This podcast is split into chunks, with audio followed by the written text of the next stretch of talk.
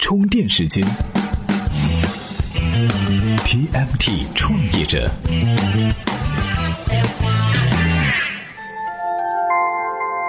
专属于创业者的行动智慧和商业参考。欢迎收听 TMT 创业者频道。今天咱们要跟大家聊的东西啊，是今年火的不能再火的短视频。当大家还在感叹这些天又有几个短视频的项目获得融资的时候，前几天邱冰人家离开了他澎湃新闻 CEO 的位子，转身投向了短视频的怀抱。眨眼间的功夫啊，就把短视频这个热词儿又推向了一个新的高度。的确啊，从二零一五年开始，这短视频呢，不管是在内容的产出领域，还是投资领域，一直是话题中心。前几天，极客视频就成功获得了一千三百万的天使轮融资，可见短视频内容创业的队伍是正在不断的壮大。虽然不少人在半途夭折，但是资本呢却依然乐此不疲，纷纷的来掏腰包投钱。现如今呢，短视频获得融资已经算不上是一件新鲜事儿了。其实除了极客视频，还有很多生活方式类的短视频项目，例如像一条啊、二更啊、三顾啊等等。大伙儿可能会很疑惑，为什么这些听都没有听过的项目能够得到资本的青睐呢？今天咱们就和大家聊一聊这个话题。输出观点，影响决策。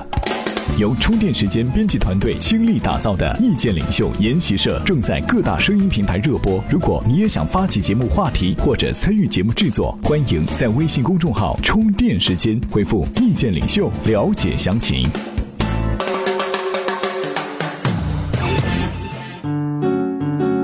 那到底为什么是生活方式类的短视频呢？前面说的一条二更三顾又都是些什么鬼呢？其实说白了，就是和咱们生活相关的一些短视频，通过输出高质量的短视频内容来实现盈利。就像一条是做纯导电商的模式，它通过内容来发力，再通过电商来变现。这个二更呢，一开始主要是做人物短纪录片的视频，后来开始接 CK、太平鸟等商业定制广告，现在啊，甚至开始和阿里坐在一张桌上谈淘宝店铺的视频化。三顾和前面两个就不太一样了，它用的是更接地气的玩法，比如像茶艺啊、手工啊，还有哪个寺庙的斋饭呢等等。从这些短视频项目来看，首先他们在内容的打造方向上都是一致的，除了质量还是质量。因为在一开始，谁不得拿出一点看家本领，让大伙儿看看有几斤几两呢？你得有看头，才能够吸引大量的粉丝围观。然后呢，当然就是要变现了，要么走视频定制的方式，要么通过广告来导电商。关于短视频呢，我们来听一下秒拍副总裁雷涛是怎么看待这个行业的。充电语录。呃，大家知道这个移动互联网其实给各行各业都带来了非常大的转变。然后对于我们视频这个行业来讲呢，其实呃，它带来一个带来了一个根本性的转变，就是呃，过去只有少部分人手上拥有这个摄像设备，那到今天每一个手机用户都可以随时随地的拿起手机来拍摄视频，那使整个这个呃视频行业。呃，出现了一个新的细分的分支，就是我们的这个短视频行业。移动互联网的发展的确给短视频带来了前所未有的机会。就现在来看啊，无论是一条、二更还是三顾，他们的梦想都是希望可以打造平台。但是现实是非常残酷的，这些项目仍旧停留在内容的产出上，而且对于第三方平台的依赖性都非常强。不过，为什么这些项目看起来似乎都不要费什么力气就能够吆喝到钱呢？这就不得不说啊，移动短视频是潮流的趋势。首先，Papi 酱凭借自编自导自演的短视频一夜成名，引得了一大批人摩拳擦掌，都要来凑个热闹。但是啊，咱们从那些已经有千万粉丝的短视频项目来看，优质的内容啊，是他们获得粉丝的关键。就拿搞笑的短视频来说吧，你的话题是不是吸引人？有没有搞笑的天赋？你能不能一刀切中用户的笑点？这些都是成败的关键。同时呢，几分钟的短视频内容更加符合现代生活的碎片化时间。而咱们听说的生活方式类短视频呢，有一个更大的优势，那就是它贴近生活。也难怪很多投资人都认为短视频肯定是未来的趋势。短视频承载的内容和信息量似乎能够更快的传播和变现，这不正是投资者最希望看到的吗？说起变现呢，我们不妨一起听听今天的充电贴士，看下视频变现都有哪些阶段。充电贴士。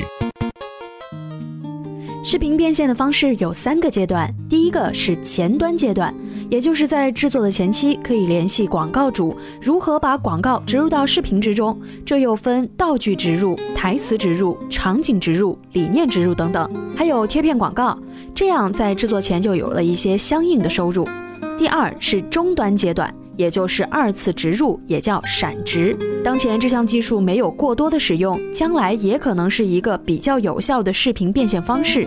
其主要靠后期的植入方式，节目在前期拍摄的时候会有一些空白，这样在做后期的时候，就可以在合适的场景内植入一些相应的广告。第三是终端阶段，就是靠版权、点击量等变现，还有就是开放相关产品，也就是开放 IP。现在好多大电影也是通过 IP 开放获得很大收益。虽然短视频现在是资本的手中宝，但其实呢也存在着短板。因为不论是新媒体领域还是短视频领域，都是优胜劣汰的过程。如果不能保证内容的输出，恐怕粉丝会分分钟转向下一个阵地。毕竟呢，这个市场从来都不缺内容。如果想要打造平台，必须得有创意，才能打动粉丝和市场。现在的这些短视频项目，光靠单纯的视频定制，或者说导电商，其实都不是长久之计。太多的变现会让粉丝流失，但如果你不变现的话，那就没法养活自己。所以说这是个矛盾。在资本被轮番炒热之后，短视频的未来还有很长的路要走。当然也说不定啊，下一个拍拍酱就是你。今日关键词。充电时间，今日关键词：短视频。在如此火爆的创业风口之下，一大批人摩拳擦掌、跃跃欲试，仿佛只要是自己投身进去，就一定能够像拍拍酱一样大获成功。的确呢，相对于图文来说，短视频的阅读成本更低，更适合碎片化的消费场景，而且不易被打断。除此之外，短视频还打破了图文传递信息不直观、内容过于单一的限制。从发展趋势和用户接受度来说，短视频都将拥有更为广泛的市场。但是啊，作为一个创业者，你真的准备好了吗？今天给大家推荐的文章就讨论了短视频爆火的背后所隐藏的创业风险。